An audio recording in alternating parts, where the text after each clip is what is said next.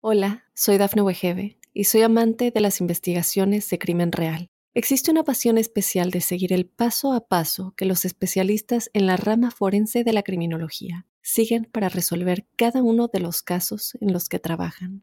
Si tú, como yo, eres una de las personas que encuentran fascinante escuchar este tipo de investigaciones, te invito a escuchar el podcast Trazos Criminales con la experta en perfilación criminal, Laura Quiñones Orquiza en tu plataforma de audio favorita. Óyenos audio. Drogas, dinero y mujeres. Conoce las historias de los jefes de cárteles más poderosos basados en hechos y testimonios reales. Mundo Narco.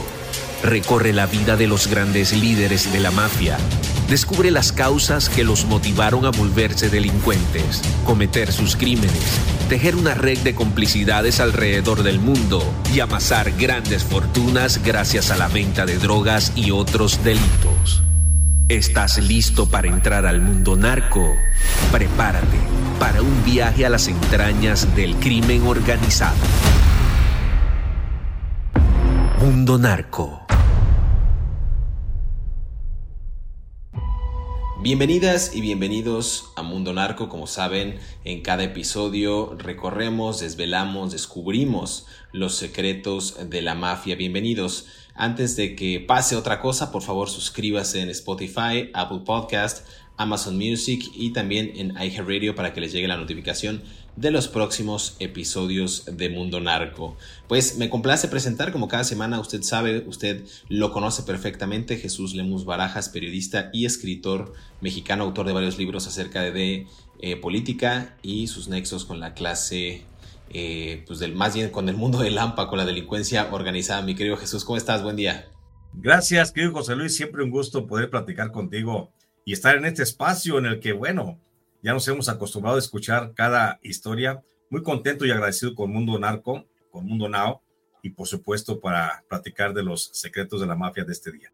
Fíjate que hay, hay varios episodios que nos hemos enfocado, diría yo, prácticamente todos los que llevamos acerca de narcotraficantes, tanto hombres como mujeres, eh, pues, del mundo del AMPA mexicano, de la delincuencia organizada en México, pero no hemos tenido oportunidad de rebasar esa frontera y con motivo también de una serie que está adquiriendo bastante auge en Netflix, en esta plataforma de contenidos bajo demanda, queremos hablar sobre Griselda Blanco, Ana Griselda Blanco Restrepo, eh, una narcotraficante criminal colombiana, fundadora del cártel de Medellín. Creo que viene mucho a colación, viene mucho en tendencia, pero también muchas de las conexiones que existen y existieron en el narcotráfico mexicano eh, por allá de la década de los 70s, 80s, tiene que ver pues con las organizaciones criminales en Colombia. Mi querido Jesús, ¿cómo lo ves? ¿Cómo podemos acercarnos a esta mujer que le decían de diversas maneras, la viuda negra, la reina de la coca, la madrina, la patrona, la gran señora, en un acercamiento a esta mujer?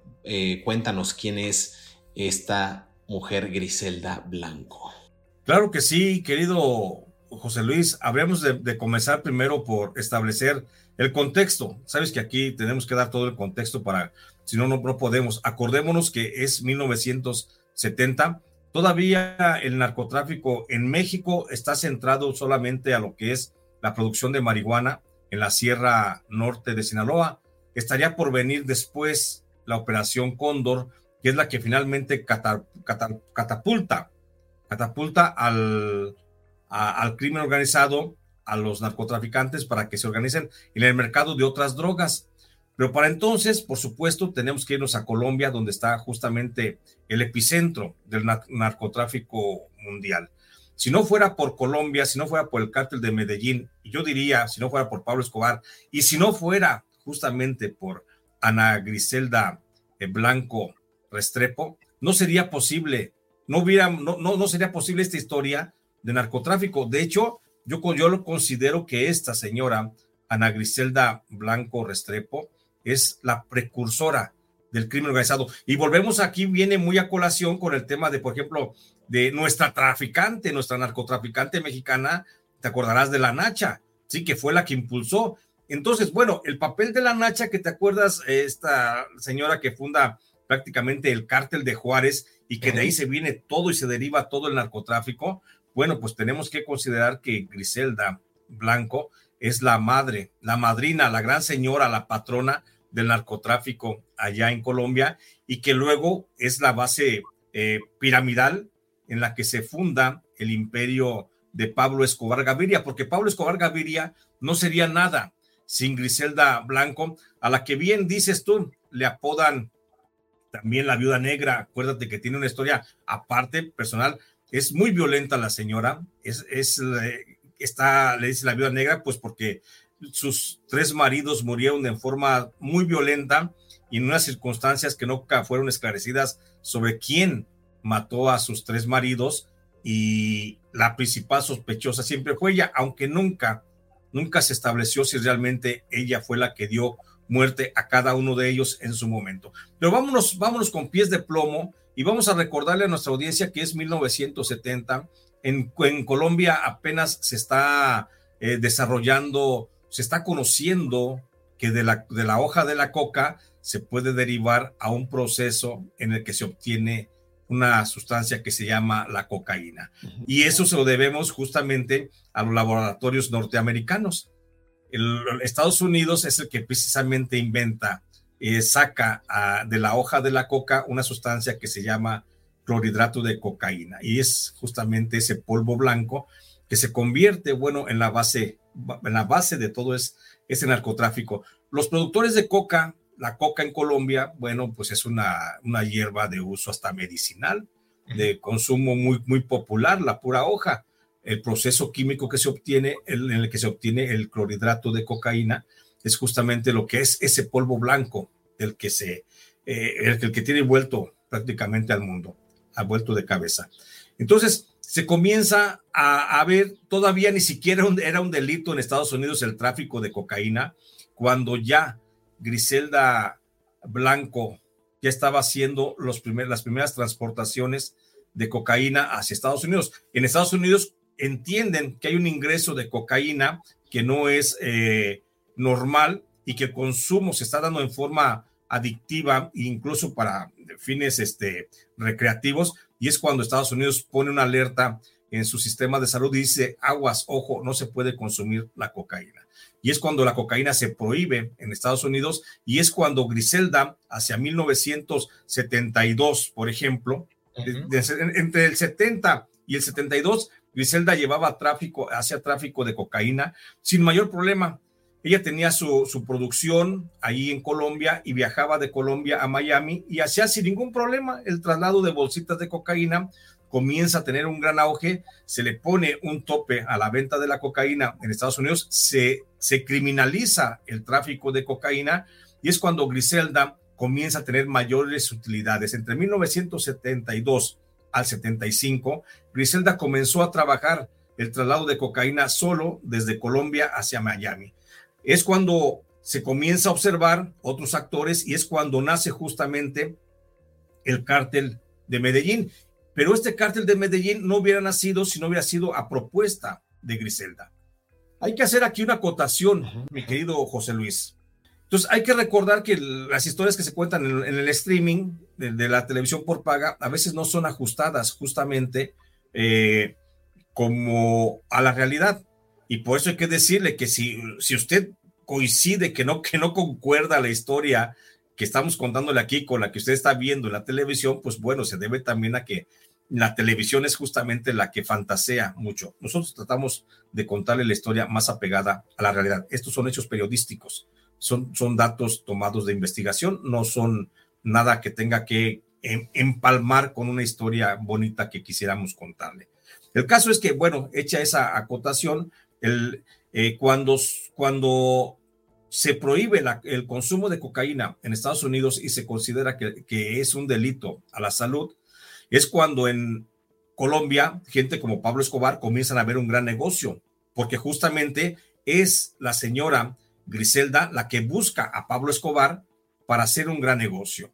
Y entonces ella le pide a Pablo Escobar que sea su suministrador de cocaína para comenzar a llevar esos, esos embarques de droga desde Colombia hasta, hasta Miami. Y sí, Pablo Escobar a invitación justamente de esta señora, porque recordemos que Pablo Escobar, hasta antes de entrar a este negocio con Griselda, Pablo Escobar era un, era un traficante de mercancías eh, ilícitas que podía ser la fayuca, algo así como radios, licuadoras, televisiones, estéreos que entraban sin el pago de impuestos a Colombia. Es algo así como lo que fue en México Chito Cano. ¿Te acordarás que Chito Cano, el fundador del cártel de los, del Golfo, luego pasaría a ser de los Zetas, Chito Cano hacía justamente lo mismo, traficaba con este tipo de artículos de Estados Unidos hacia suelo nacional. Entonces no me quiero pasar, pero no, no sé si quieres hacer algún comentario antes, del corte, mi querido este, José Luis. No, me parece bien, me parece pertinente bien la línea del tiempo que estás marcando, la cronología de estos hechos. Vamos a hacer una pausa aquí en Mundo Narco y regresamos para seguir conversando acerca de Griselda Blanco y seguir desvelando más secretos de esta y otras mafias. No se despegue.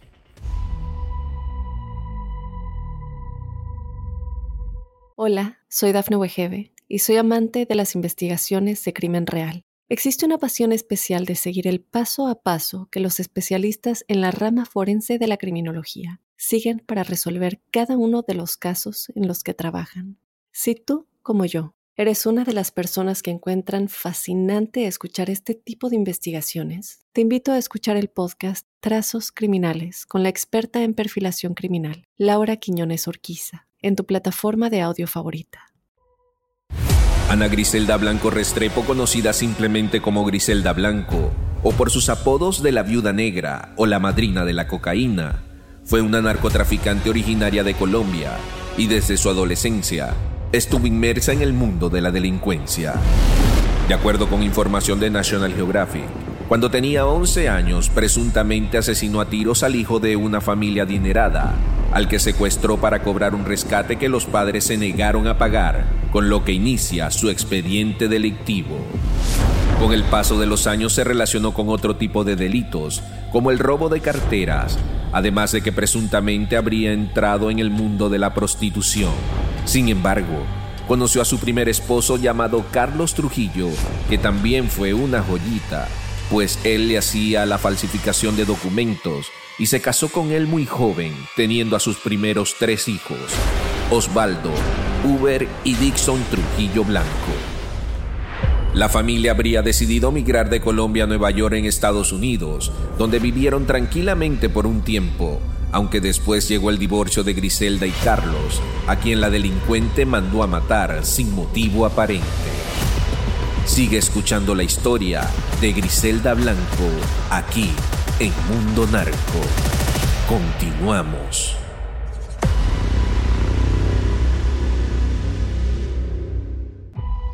Regresamos a Mundo Narco, los secretos de la mafia. Estamos conversando acerca de Griselda Blanco, mejor conocida como la viuda negra. Eh, ya nos narraba Jesús Lemus acerca de todo este devenir, de todas estas estrategias que planteó debido al impulso que tenía el mercado de la cocaína eh, en Estados Unidos, cómo Colombia se convirtió en el principal exponente y gracias a Griselda Blanco fue que pues tuvo un auge el narcotráfico en esa región. Pero déjame ir un poco más atrás porque la gente nos ha comentado en redes sociales, Jesús, acerca de realmente quién era Griselda Blanco. Antes de seguir con esta cronología, nada más déjame hacer una acotación en datos biográficos para que la gente entienda un poco que a veces infancia es destino. Esta mujer, Griselda Blanco, todavía no se conoce con exactitud dónde fue que ella nació. Algunas fuentes dicen que fue en Santa Marta, otras eh, versiones dicen que fue en Cartagena de Indias. Lo que se sabe es que nació en el año 1943 en algún punto de la costa eh, caribe de Colombia y ahí comenzó eh, la vida de una de las delincuentes más peligrosas en la historia de Colombia. Y aquí hubo un factor determinante, Jesús, que fue la pobreza la que la condujo a estos senderos eh, pues, ominosos, perniciosos, y según su expediente, que esto a mí me llamó mucho la atención cuando yo lo leí en algunos medios de comunicación y en el propio expediente que tiene Estados Unidos, que ella colaboró, eh, dicen, con un, en, uno de los, en un secuestro, perdón, de un niño al que acabó asesinado después de que su familia, que era de una clase acomodada, de clase alta, se negara a pagar un rescato, un rescate, perdón. Tiempo después, se supo que ella se dedicó a malvivir de la prostitución, de pequeños robos, inclusive como carterista, estos hombres y mujeres que robaban bolsos eh, en la calle, hasta que conoció a su primer esposo de nombre Carlos Trujillo. Cabe mencionar que antes de que se casara con este hombre, que se casó muy joven, ella a los 14 años huyó también de su casa porque fue violada por su padrastro, ¿no? Fue ahí cuando conoció a Carlos Trujillo, con quien tuvo al menos tres hijos, Uber, Osvaldo y Dixon, ¿no? Ahí también entra esta parte de la que hablaremos más adelante. Nada más quería hacer este breve paréntesis, o este gran paréntesis, como lo quiera, como lo quiera ver nuestra, nuestra audiencia, pero quería dar a entender que esta mujer, pues al principio de su vida también tuvo varios baches y varios episodios que evidentemente la marcaron, que no es fortuito que ella se haya dedicado al mundo del narcotráfico porque en su vida privada, cuando cerraba la puerta de su casa,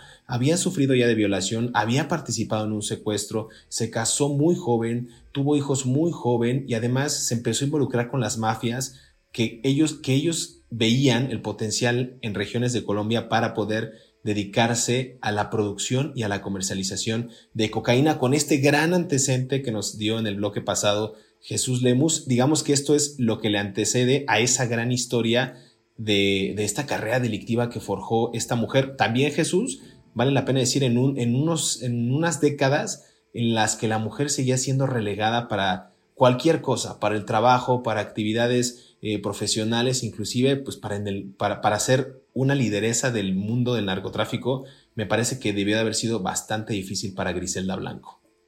Sin duda alguna, José Luis, aquí lo que estás narrando en el, en el plano personal de Griselda, creo que empata mucho con el cartabón que tenemos del narcotráfico mexicano, del narcotraficante mexicano. Vemos un, personas que vienen desde la pobreza, que sufren mucho, que son violentados, que vienen de familias disfuncionales, a veces ni siquiera poseas como familias, pero que eso les, les, obliga, les empuja a buscar como una identidad en el mundo de la delincuencia. Y, y Griselda Blanco, pues no es, no es distinta a las narcotraficantes y los narcotraficantes mexicanos.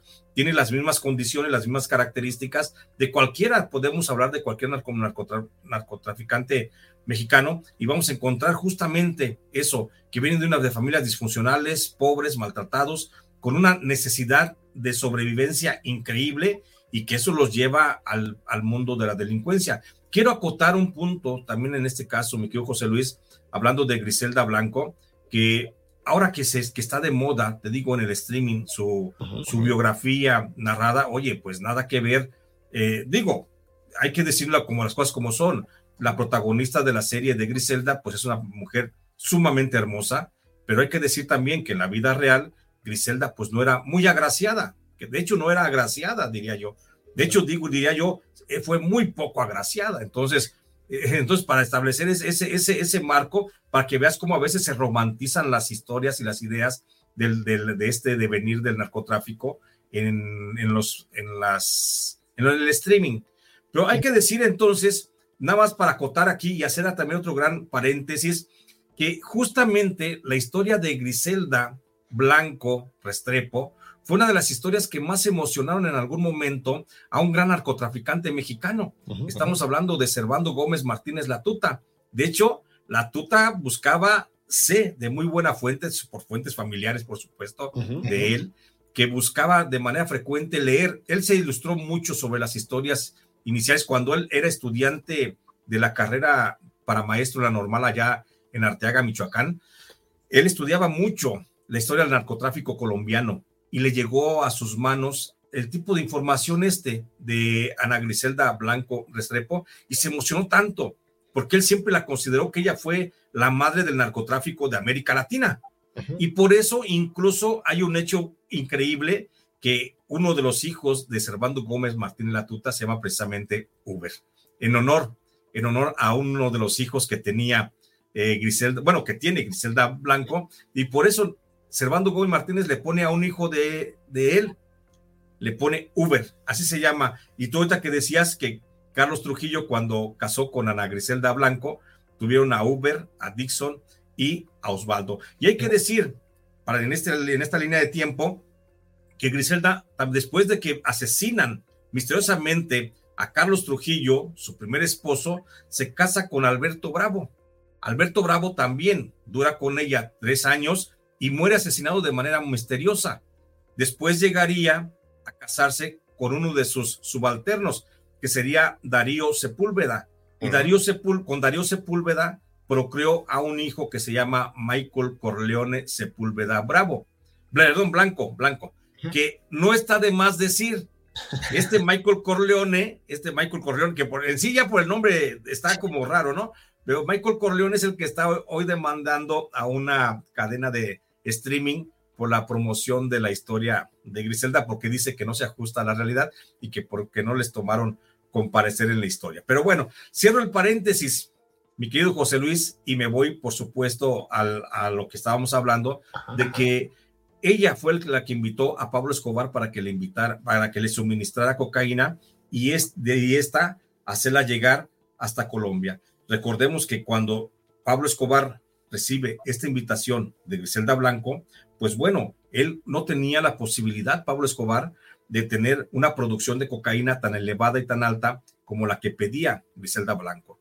De hecho, el primer embarque de cocaína que le vende Pablo Escobar a Griselda Blanco, estamos hablando de que fueron 500 kilos de cocaína. Y es una cantidad brutal para alguien que no tenía ni la capacidad, ni la experiencia, ni las relaciones para crear en un laboratorio 500 kilos de cocaína. Ese fue el primer embarque que le vende eh, este señor Pablo Escobar Gaviria a Griselda Blanco y esto no lo hubiera podido lograr Pablo Escobar si no hubiera estado asociado con los hermanos Jorge Luis, Juan David y Francisco y, Fabio Ochoa, igual que con Carlos Leder y con Gustavo Gaviria y por supuesto con su primo Gonzalo Rodríguez. Entonces ahí ya va configurando como e, esta, esta agrupación de gente que se forma en torno a Pablo Escobar para poder venderle y entregarle la mercancía que reclamaba y que pedía Griselda eh, blanco, en realidad es el pie de lo que sería posteriormente conocido como el cártel de Medellín. Un cártel que debemos decirlo, es el padre de los cárteles mexicanos, porque en ese tiempo, cuando nace el cártel de Medellín, pues en México estaba ocurriendo también un gran suceso. En México, los narcos de Sinaloa estaban siendo corridos hacia abajo por la operación Cóndor y se estaban haciendo para entonces el cártel de Guadalajara. Y aquí es cuando el cártel de Guadalajara hace relaciones y nexos con el cártel de Medellín, que ya lo voy a platicar en el siguiente capítulo. En el siguiente capítulo. Mira, aquí nada más para dar eh, otro contexto, antes de irnos a esta pausa, bien mencionabas del, segundo de esposo, perdón, Alberto Bravo, y en la década de los 70, justo cuando ya se estaba gestando toda la, producción y, la, y el auge de la cocaína que vendría después ya de manera afianzada, digámoslo así, en los años 80, la pareja, estamos hablando de Griselda Blanco junto con Alberto Bravo, se fueron a Miami, donde años más tarde, pues acusarían a esta mujer de varios cargos por narcotráfico. Y aquí me parece algo interesante ya para cerrar el círculo. En 1975, justo cuando acusan de cargos de narcotráfico a Griselda y logra escapar a Colombia después de estar en, Miami, eh, ahí fue cuando estaba ya en esta negociación y en estos tratos con el joven y todavía inexperto Pablo Escobar, a quien más tarde, voy a cerrar este segmento con esta frase, a quien más tarde a él se le atribuyó una frase que me parece muy poderosa para aquellos años. Decía, el único hombre al que alguna vez tuve miedo, decía Pablo Escobar, fue una mujer y se llamaba Griselda Blanco. Entonces, me parece muy interesante para la época que donde imperaba el machismo y, esta, y esta, este liderazgo por parte nada más de los hombres, que Pablo Escobar dijera que, el único hombre al que le tenía miedo era una mujer y se llamaba Griselda Blanco, me parece un mensaje poderoso para ese eh, empoderamiento criminal a manos de una fémina. Vamos a hacer una pausa aquí en Mundo Narco, mi querido Jesús, y regresamos para seguir conversando de Griselda Blanco y seguir desvelando más secretos de la mafia. No se despegue.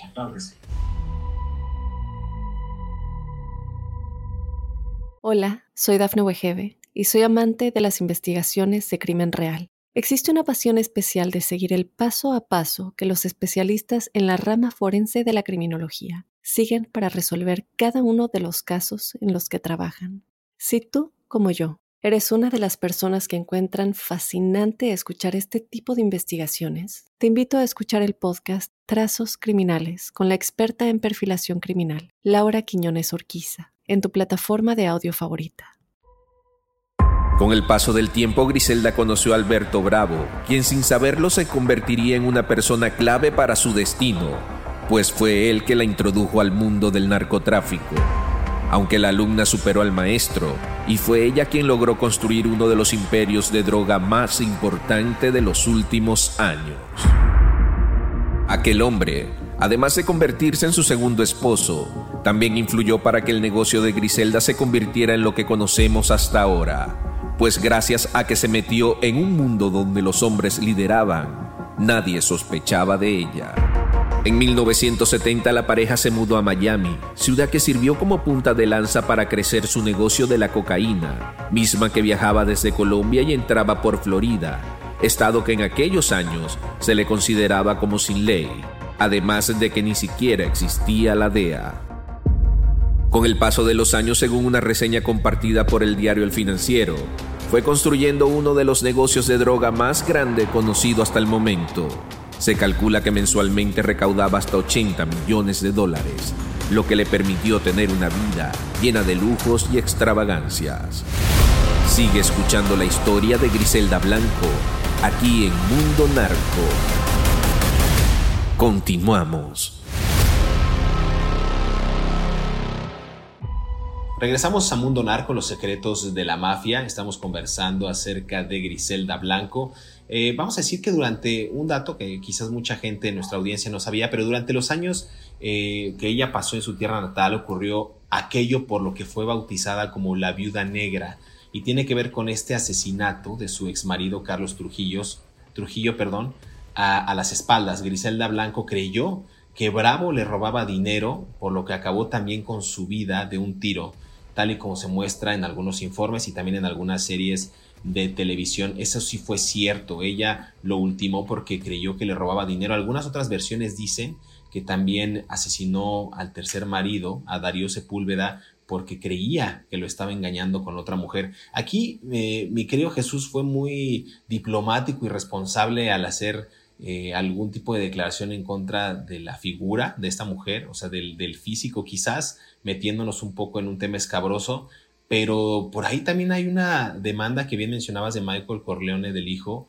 donde entre otros, eh, digamos, entre otras quejas decía que a su mamá le habían hecho parecer fea. Eso ocurrió apenas hace unas semanas, que, hace unos días eh, que estamos grabando este, este podcast. El, el, hijo, Michael Corleone, decía, bueno, es que a mi mamá no era tan fea. De hecho, mi mamá decían que era como un ángel, como un querubín. Bueno, Obviamente él como hijo puede decir lo que quiera porque es su madre, uno va a hablar maravillas de su madre, pero la gente que nos está sintonizando, que escucha este podcast, se tomará el atrevimiento y hará un juicio personal, pero acuda usted a Google y juzgue por usted mismo la figura de esta mujer, que para mí es una mujer imponente, una mujer que a simple vista sí causaba miedo. No sé tú cómo lo veas, Jesús. Ah, no, sí, sí, por supuesto, José Luis. O sea, hablamos de una mujer imponente, forjada en la rudeza de la vida, forjada en el mundo del narcotráfico, y a final de cuentas toma la misma personalidad que otras mujeres del narcotráfico de la que ya hemos hablado en otros, en otros capítulos, ¿sí? En otros capítulos que hemos hablado aquí de, hablamos por ejemplo de, de Nedina, Enedina Arellano Félix, imponente, la la narcomami, y por eso le dicen, y permítame aquí también un dislate, la narcomami, una mujer sumamente bella, sumamente hermosa, que digo, habría que ver, eh, no por entrar como en polémica, ni mucho menos, pero, pero sí habría que ver, no porque digamos los mexicanos tenemos a la jefa del narco más bonita, no, porque si seamos competencia, no estamos hablando de eso, ¿no? Pero la verdad es que de bellezas a bellezas, pues bueno, a final de cuentas se rompen, se rompen gustos. Mi mamá dice que también estoy bien guapo, entonces está como el hijo, como el hijo de la, de la señora esta, de la de Griselda, ¿no? Total. Pero, la, pero la, verdad, la verdad es que aquí lo que, más allá de ese, de ese comentario de que fue poco, fue poco agraciada físicamente, eh, lo que sí era es como producto del mundo en el que vivió de violencia, fue demasiado ruda.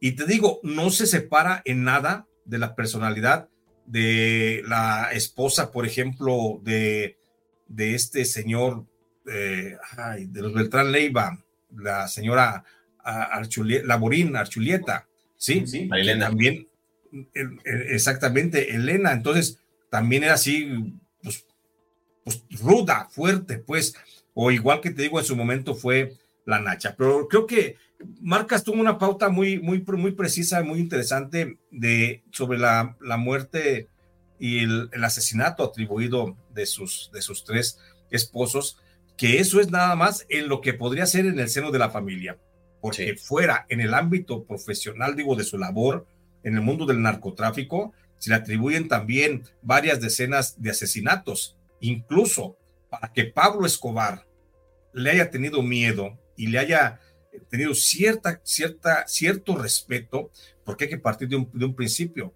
Se respeta solamente a lo que se tiene miedo. Sí, Entonces, para, para que en el mundo del narcotráfico Pablo Escobar le haya tenido respeto y miedo a Griselda, es porque sabía de lo que era, de lo que era capaz, y no nada más el propio Pablo Escobar, todos los que rodeaban el cártel de Medellín, y después también los que forman el cártel de Cali, que de alguna forma fueron enemigos, enemigos de, de, Griselda, porque recordemos que Griselda, aparte de tener la posible responsabilidad en la muerte de sus maridos, pues también tuvo responsabilidad en el asesinato de otros narcotraficantes. Estamos hablando de Alfredo y Grisel Lorenzo, unos cubanos, y Johnny Castro, que inicialmente fueron sus socios, pero que luego estos dos socios intentaron independizarse de ella para traficar droga en Miami, pero comprándole al cártel de Cali, no al cártel de Medellín. Cuando Alfredo y Grisel Lorenzo intentaron hacer contacto y comunicación con eh, Miguel Ángel Rodríguez Orejuela, jefe del cártel de Cali, fue cuando ella los mandó asesinar. Incluso ella estuvo presa allá en Estados Unidos a causa del asesinato de estos, de estos tres narcotraficantes, de Alfredo Grisel Lorenzo y de Johnny Castro. Y entonces, como dice por ahí la, historia, quedó libre pues por la pura, voluntad de Dios, porque fue suerte que no se le encontró culpable y quedó en libertad. Pero gracias a, o a causa del asesinato de estos tres, de estos tres este, cubanos narcotraficantes, fue que ella se declaró prácticamente como la enemiga pública número uno del cártel de Cali. Recordemos que el cártel de Cali estaba integrado por eh, Miguel Rodríguez, Miguel Ángel, no, es Miguel Ángel Rodríguez Orejuela, eh, José Santa Cruz Londoño, Elber Herrera, Víctor Patiño, eh, también se encuentra Jorge Uribe y Henry Lopiza. Entre ellos te acordarás, y justamente ellos le pusieron en un momento determinado precio a la cabeza de Griselda y fue cuando Griselda tuvo que pedirle también ayuda y protección a Pablo Escobar y de hecho el cártel de Cali no tenía, podríamos considerar que no tuviera ninguna confrontación con el cártel de Medellín. Cada quien trabajaba sus cosas, pero cuando cuando Pablo Escobar siente que el cártel de Cali está persiguiendo a Griselda, y él, le comienza a dar protección y cobijo, es cuando se confrontan los dos, los dos cárteles, el cártel de Medellín y el cártel de Cali, y es cuando vemos pues una escalada en la violencia eh, grandísima allá en Colombia, que ya, bueno, ya lo platicaremos en alguna otra ocasión, causó muertes eh, de civiles y de figuras de la vida pública, periodistas, jueces, candidatos a, a, la presidencia de la República. O sea, sí fue un gran desbarajuste social el que generó la propia Griselda. Y del otro lado, también hay que aclarar esta situación.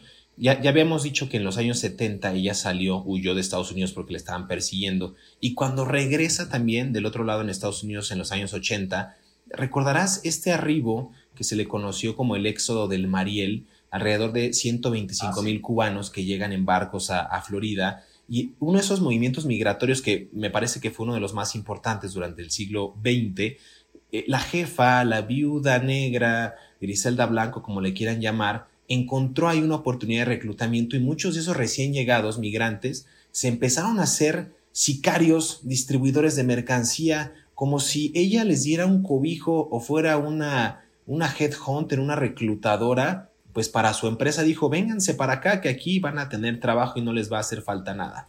Entonces ellos, obviamente, eh, pues ávidos de dinero, necesitados y obviamente en indefensión vieron en, la narcotraficante pues una oportunidad de negocio, ¿no? Entonces de ahí la tensión eh, con respecto también a sus enemigos, hubo intensas vigilancias, ahora más equipados por parte de la Agencia Antidrogas de Estados Unidos. Para ese entonces, eh, la viuda negra ya tenía pues prácticamente una, una década de experiencia, ¿no? A ella la, la, obligaron al final del día a abandonar la ciudad sin ley, como le llamaban a, a, a Florida, a Miami, en específico la ciudad de Miami, y se trasladó ella en 1984 al estado de California, donde también, a ver, volvemos al punto, eh, Estados Unidos no sería nada eh, si las mafias de otras partes de América Latina como lo son en México y en este caso en los años 80 con los cárteles y las mafias colombianas. Y en ese momento, para 1984, cuando también había una violencia, mencionabas Jesús, en Colombia desmedida, también había una violencia en California donde era de mayor medida colombiana, de origen salvadoreño, donde estaban tratando también de competir entre ellos para saber quién se iba a quedar con esa plaza del narcotráfico. Entonces, hubo un, un, desbarajuste desmedido en ambos lados de la frontera, que todo era orquestado por una mujer de nombre Griselda Blanco. ¿Cómo lo ves tú para concluir en este episodio que no nos va a dar tiempo para hablar más de ella? No, no, no, no. Para concluir con, en este, con este capítulo, y tú diste un tema bien importante, un pase bien importante, de que ella se, se, se, se vale de muchos marielitos, pues sí, los de aquellos que salen del puerto Mariel, que se le han denominados así, los marielitos.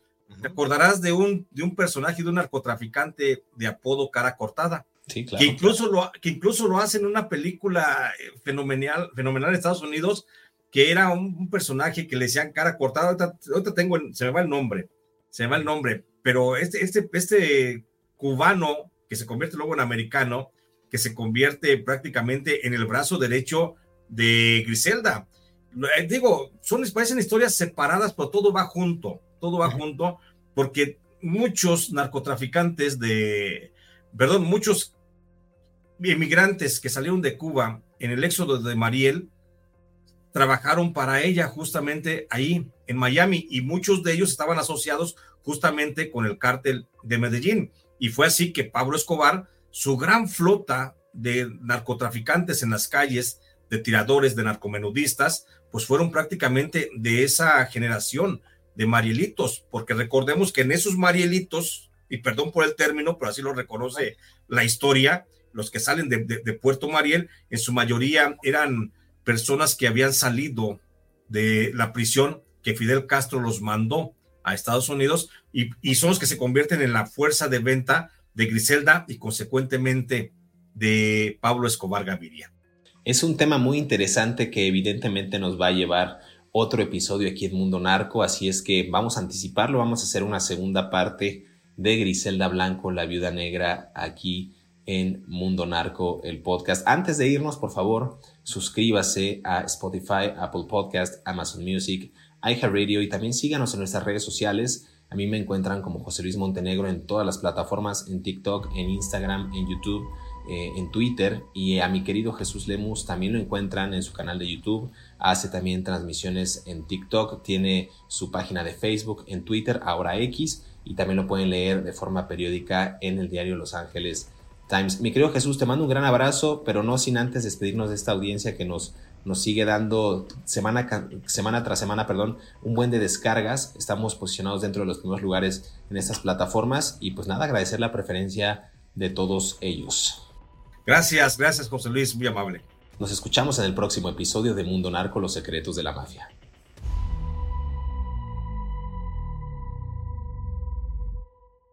El 17 de febrero de 1985, Griselda Blanco fue arrestada en su casa, ubicada en California, tras ser acusada del asesinato de dos narcotraficantes cubanos, mismos que habrían estado involucrados en el negocio de droga que tenía pues en aquellos años reclutó a muchos migrantes originarios de Cuba.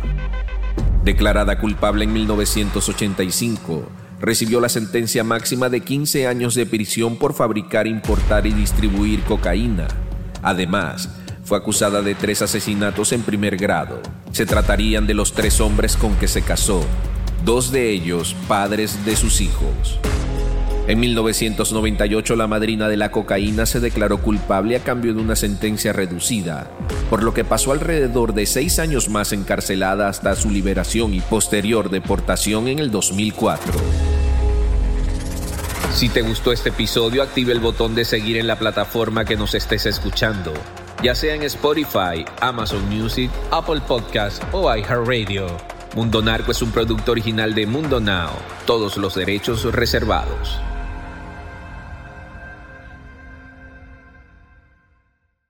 Hola, soy Dafne Wegebe y soy amante de las investigaciones de crimen real. Existe una pasión especial de seguir el paso a paso que los especialistas en la rama forense de la criminología siguen para resolver cada uno de los casos en los que trabajan. Si tú, como yo, eres una de las personas que encuentran fascinante escuchar este tipo de investigaciones, te invito a escuchar el podcast Trazos Criminales con la experta en perfilación criminal, Laura Quiñones Orquiza en tu plataforma de audio favorita.